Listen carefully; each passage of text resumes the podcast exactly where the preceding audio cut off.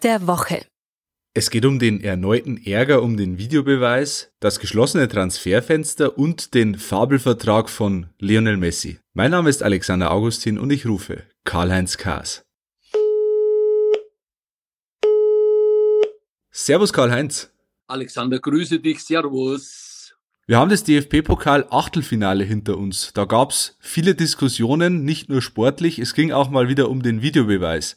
Ähm, bei Dortmund gegen Paderborn gab's heftige Diskussionen. Steffen Baumgart, der Trainer von Paderborn, hat sich fürchterlich aufgeregt in einem TV-Interview, weil der Schiedsrichter zu sehr aus seiner Sicht auf den Videobeweis vertraut hat. Ja, jetzt haben wir seit Jahren diesen Videobeweis und trotzdem ist der Umgang irgendwie noch nicht ganz klar. Wieso funktioniert das nicht? Ja, also vorneweg, der Videoassistent ist ja eingeführt worden, um den Fußball etwas gerechter zu machen.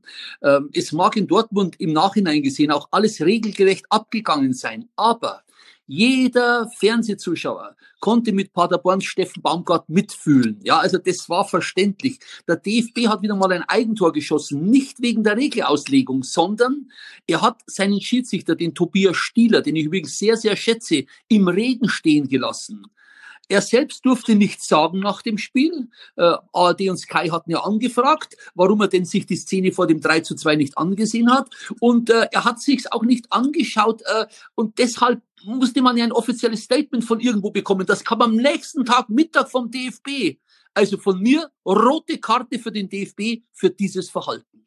In diesen Tagen hat auch das Transferfenster geschlossen, das Wintertransferfenster. Es blieb ja in dieser Periode weitestgehend ruhig auf dem Transfermarkt. Wie fällt dein Fazit aus?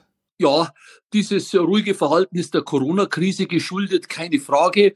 Gut beim FC Bayern finde ich Zirze nach Parma und Richards nach Hoffenheim. Das sind zwei Junge, die brauchen jetzt Spielpraxis. Die hätten sie bei Bayern nie bekommen. Nicht nachzuvollziehen ist die Aktion bei Hertha BSC. Die holen Sami Kedira unser Weltmeister ist ein Auslaufmodell, der hat zwei Jahre nicht gespielt. Und Seltsames hat sich bei Schalke ereignet. Das ist das schlechteste Team aller fünf Top-Ligen in Europas. Die stehen an 98. Stelle mit acht Punkten. Also der Zug ist abgefahren. Die sollten für die zweite Liga planen. Was machen sie? Holen Huntela, Kolasinac und, und, und William von, von Wolfsburg. Jetzt auch noch den Mustafi von Arsenal. Also das bringt nichts. Das ist die falsche Philosophie. Äh, Glück haben sie, dass keine Fans zugelassen sind, denn jedes Heimspiel wäre bei Schalke ein Spießrutenlaufen. Ein Thema hat für großes Aufsehen gesorgt. Der Vertrag von Lionel Messi beim FC Barcelona ist geleakt worden und da stehen Summen drin, die sich ein normaler Mensch gar nicht vorstellen kann. Der soll in vier Jahren 555 Millionen Euro verdienen in Barcelona. Und da kommt natürlich die Frage auf, der FC Barcelona hochverschuldet, 1,1 Milliarden Euro Schulden, stürzt ausgerechnet die Vereinslegende Lionel Messi den FC Barcelona in den Ruin. Also erstmals ist ja das Gehalt jetzt öffentlich gemacht worden, eben geschuldet, du sagst, dieser Milliardenpleite von Barcelona. Ich habe es mal ausgerechnet.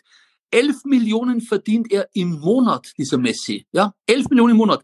370.000 Euro am Tag und 15.000 Euro in der Stunde. Das ist unfassbar und für den normalen Fan, wenn er nicht gerade von Barcelona stammt, ja, äh, auch in Spanien jetzt, wo der Lockdown ja für viel Leid gesorgt hat, ist das nicht nachzuvollziehen. Zurück zu deiner Frage. Ja, Messi stürzt Barcelona in den Ruin, aber solche Verträge wird es nie mehr geben, auch wenn nach Corona wieder Normalität eingekehrt ist. Hier passt auch rein, dass die Deutsche Fußballliga und die Taskforce jetzt für den Salary Cap sind. Sie plädieren dafür, also eine Obergrenze der Gehälter. Hatten wir schon mal bei Cast der Woche. Das wird es niemals geben. Europaweit sind sie sich da nicht alle grün. Zurück zu dir, Alexander.